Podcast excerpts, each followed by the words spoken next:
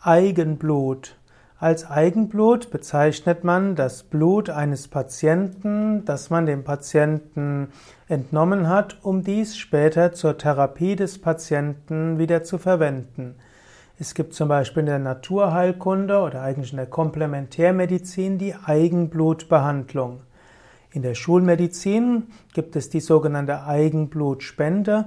Das heißt, vor einer geplanten Operation entnimmt man dem Patienten ausreichend Blut, stellt daraus Blutkonserven her, so weiß man, dass jede Unverträglichkeit ausgeschlossen ist und kann dann nachher dem Patienten sein eigenes Blut während und nach der Operation übertragen.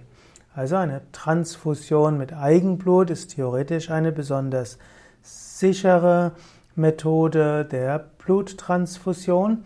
Und es gibt auch bestimmte Religionen, die ja die Bluttransfusion ablehnen. Und dort kommt die Eigenblutspende vor Operationen in Betracht.